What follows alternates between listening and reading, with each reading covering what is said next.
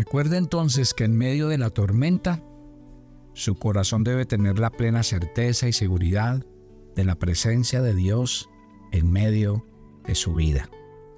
No deje que nada ni nadie ponga en duda la presencia de Dios y su seguridad de confiar en Él. Buenos días, soy el pastor Carlos Ríos y este es nuestro devocional maná, una aventura diaria con Dios. La mejor manera que usted puede hacer para bendecir este espacio del, devocional maná es compartirlo. Compartirlo con familiares, amigos. Dígales que se unan al devocional. Usted les dice que vayan al, al YouTube, que busquen devocional maná y allí va a aparecer nuestra página. Pueden unirse, pueden suscribirse y el devocional les va a llegar sin necesidad de que nadie se los envíe o esperando a que alguien le envíe el devocional. Usted mismo lo puede recibir.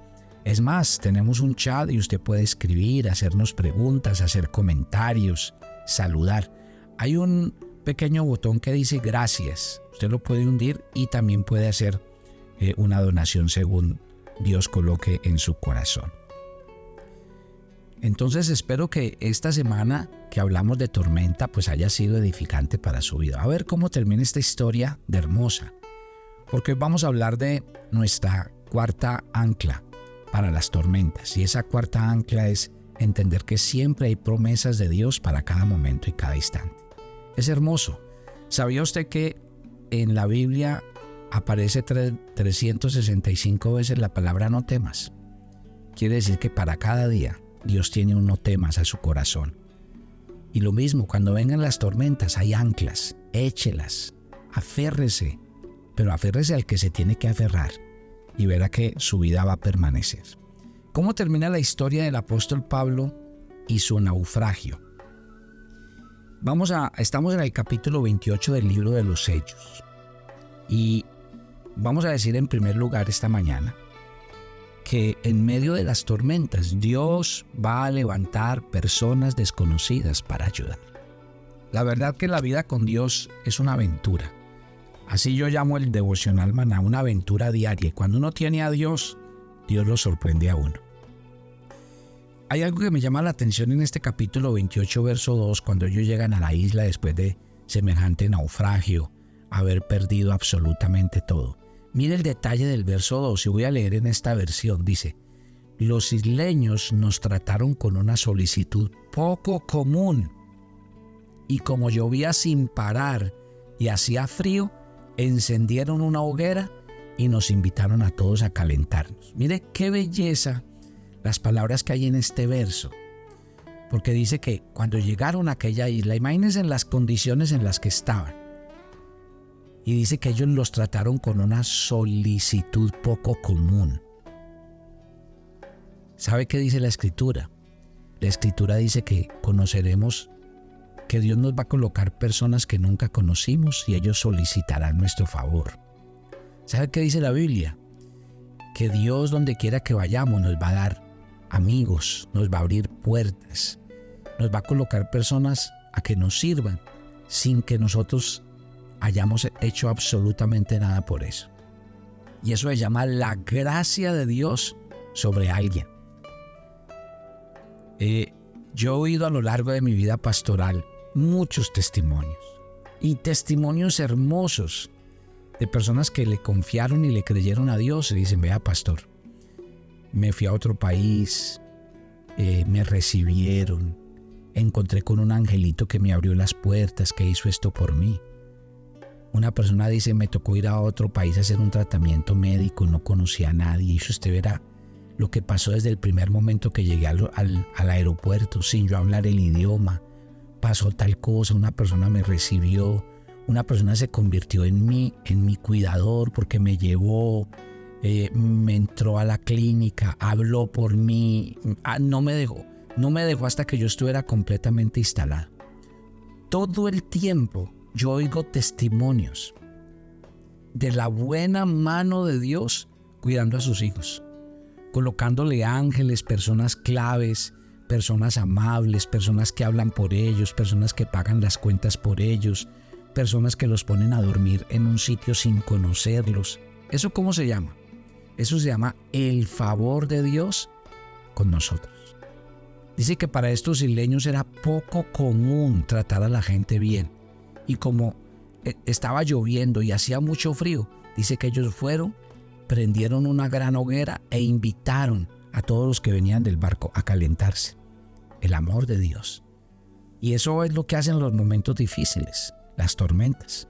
Por eso yo le digo a los cristianos, no se asusten. Cuando pasen por momentos de dificultad, de crisis, no, no se apresuren a decirle a Dios, quítame este problema, resuélveme, resuélveme esto ya. No se apresuren a hacer eso.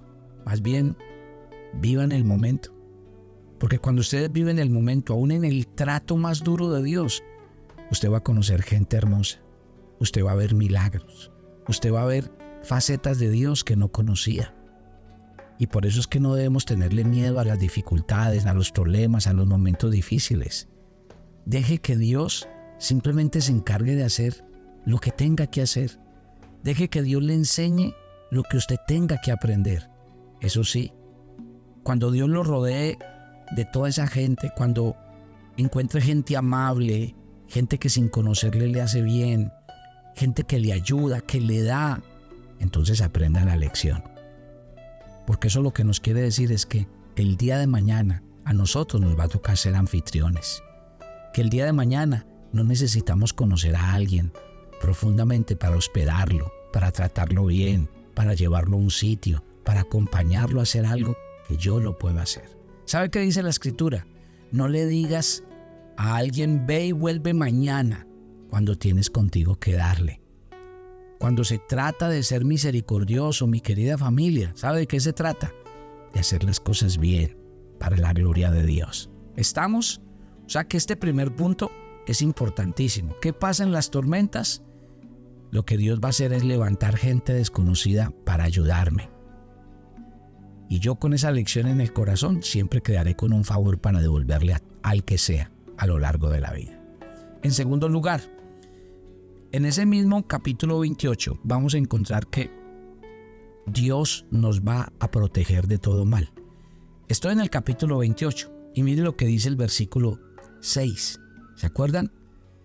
Que a, Pablo se le pegó una serpiente. Claro, ahí dice, esperaban los isleños que se hinchara o que de repente cayera muerto.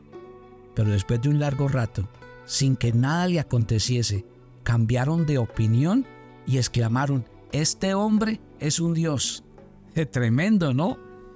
Ahora, ¿qué me enseña a mí este punto número dos de esta mañana? Que el poder de Dios es mayor que todo. ¿Quién va a quitar que la, eh, el veneno de una serpiente no le haga daño a una persona?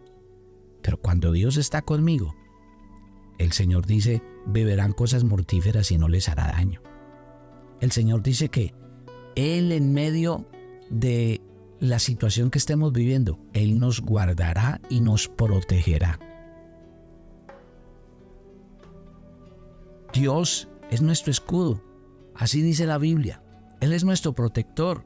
La Biblia dice que usted y yo estamos escondidos en Cristo, que Él es nuestra ciudad de refugio, que estamos seguros en los brazos de este maravilloso y eterno Dios. Así lo dice la Escritura. En medio de la tormenta, y pase lo que esté pasando en su vida, sepa que Dios es poderoso para guardarlo. ¿Por qué? Porque la última palabra la tiene el Señor. ¿Qué tuvieron que hacer los lugareños? cambiar de opinión. Ellos pensaban, como dijimos ayer, no, este, este hombre debe ser un hombre malo, que la justicia lo está eh, alcanzando y se, se, trató de volar en este barco y ahora mire, una serpiente vino para matarlo. Este hombre debe ser muy malo. Cambiaron totalmente de opinión. Si ve por qué uno no tiene que tratar de influenciar en que la gente hable bien de mí, de se encarga Dios. Si usted ha hecho el bien y si usted hizo las cosas bien hechas, tranquilo. Usted no tiene que defenderse. Dios hará que la gente a su alrededor cambie de opinión. Y eso dice el punto número 3. El punto número 3 de este, de este capítulo que estamos leyendo, de esta ancla que estamos estudiando esta mañana, es que aquellos que lo señalaron a usted tendrán que, tendrán que cambiar de opinión. Mire, las mismas personas que estaban diciendo y que en el punto anterior habían dicho que Pablo era un asesino, que esperaban que se le hinchara su mano y que cayera como muerto. Mire que todos cambiaron su opinión acerca de él. ¿Cuál debe ser la tarea de un cristiano? La tarea de un cristiano es cuidar su carácter, ser una persona limpia, honesta. Y tranquilo, si usted lo es, Dios cuidará de su reputación. Eso no pasó con José. Cuando José fue vendido, fue llevado a la casa de Potifar.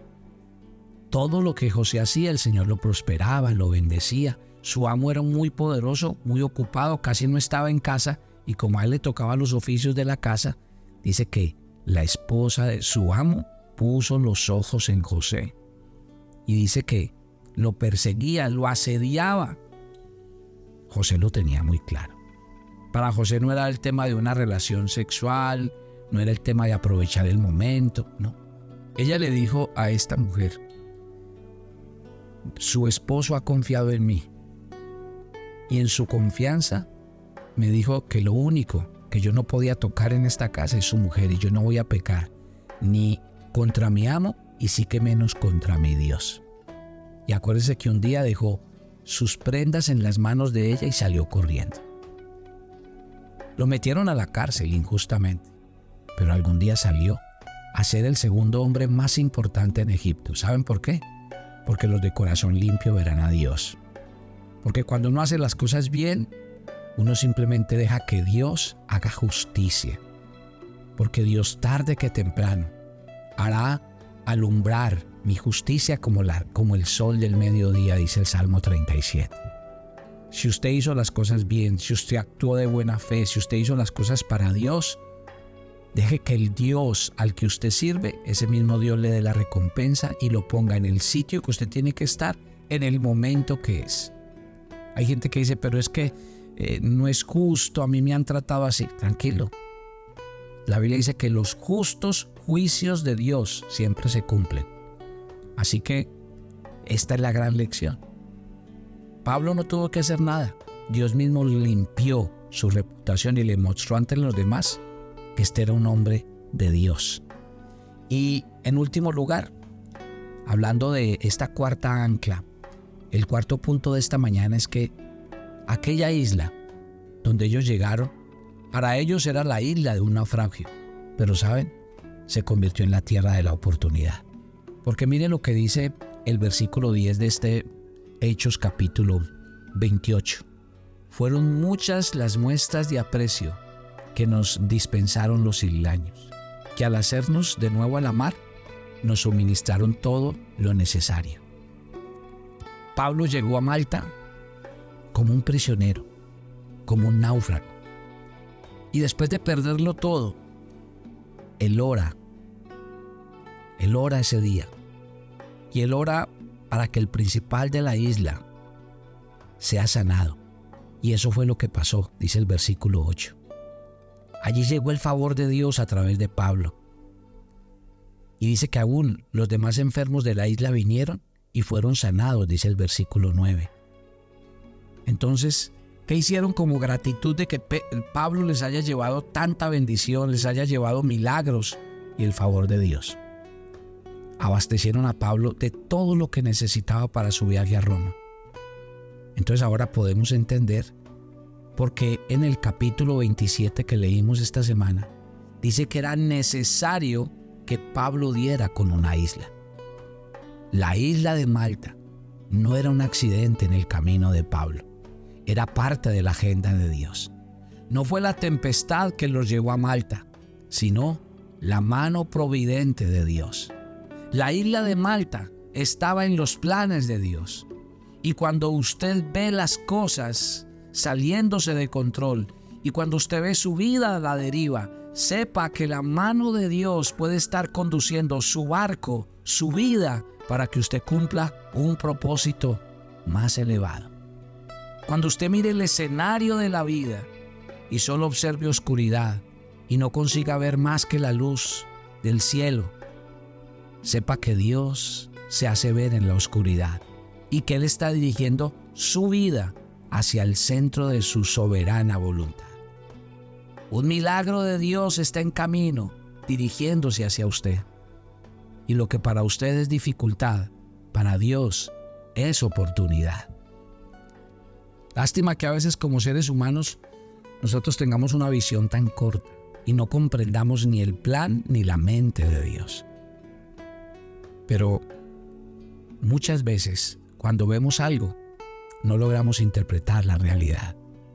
Una vez un hombre, un hombre en una silla de ruedas cuando llegó a una reunión todos los que estaban en esa reunión eran cristianos y todos se acercaron para orar por él porque querían que se parara.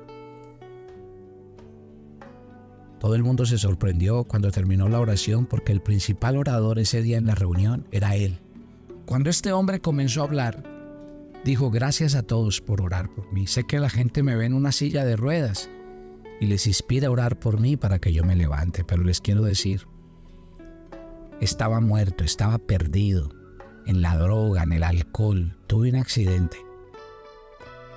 Pero el día que tuve ese accidente, por poco pierdo la vida. Alguien me compartió. Alguien me habló del amor de Dios y entregué y rendí mi vida a Cristo como mi Señor y mi Salvador. Hoy predico su Evangelio. Y quiero decirles, esta silla de ruedas, esta condición fue la que me hizo conocer a mi Salvador. Y hoy mi vida vale por Él. No me importa estar en esta silla de ruedas porque sé que mi vida es usada por Dios para salvar muchos y muchos corazones. Mi querida familia, a veces las tormentas, interpretadas desde el punto de vista humano, uno dice, ¿por qué? ¿Para qué? ¿Por qué a mí? ¿Por qué tanto dolor? ¿Por qué tanto sufrimiento? ¿Por qué tanta aflicción? Pero Dios tiene un propósito. Dios te va a llevar a cumplir un plan y yo quiero que eso se cumpla en tu vida. Así que muy atentos, muy atentos porque en la otra semana comenzamos una nueva serie y vamos a hablar acerca de lo que es nuestra vida, de los planes que tenemos que desarrollar para alcanzar una vida de bendición. Mañana, en nuestro tiempo de oración, voy a orar por ustedes, por los que están atravesando una tormenta. En el canal de YouTube me pueden escribir hoy y me puedan responder. ¿Qué tantas puertas te ha abierto Dios a través de la tormenta? ¿A dónde te ha llevado a cumplir un plan y un propósito? Gracias Dios porque me amas. Gracias Dios porque yo a veces no entiendo humanamente lo que pasa a mi alrededor, pero hoy cuando veo a Pablo, todo lo que hizo, lo que pasó, por qué lo llevaste allí, el plan que cumplió, ahora sé que tú tienes un propósito conmigo úsame. Gracias por abrir los ojos de mi entendimiento y gracias por llenarme del Espíritu Santo. Nos encomendamos a ti y pedimos tu bendición en Cristo Jesús. Amén y amén y yo los espero mañana en nuestro viernes de oración hermana. Bendiciones para todos.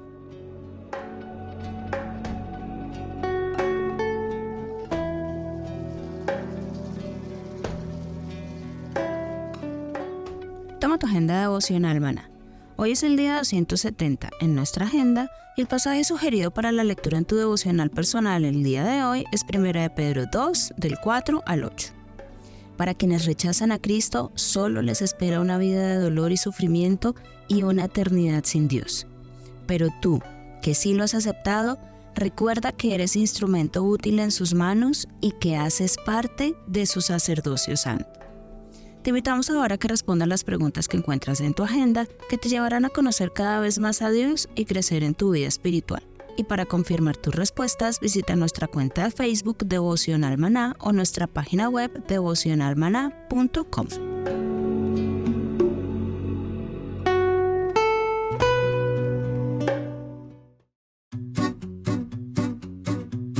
Llevaremos en una travesía de 15 días por los países de Turquía e Israel.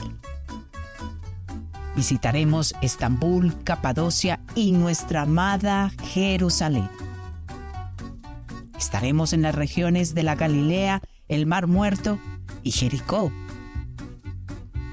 Nuestros servicios, todo incluido, los mejores hoteles, las comidas servidas en abundantes buffets entradas a todos los lugares descritos en el programa, todos los impuestos y propinas.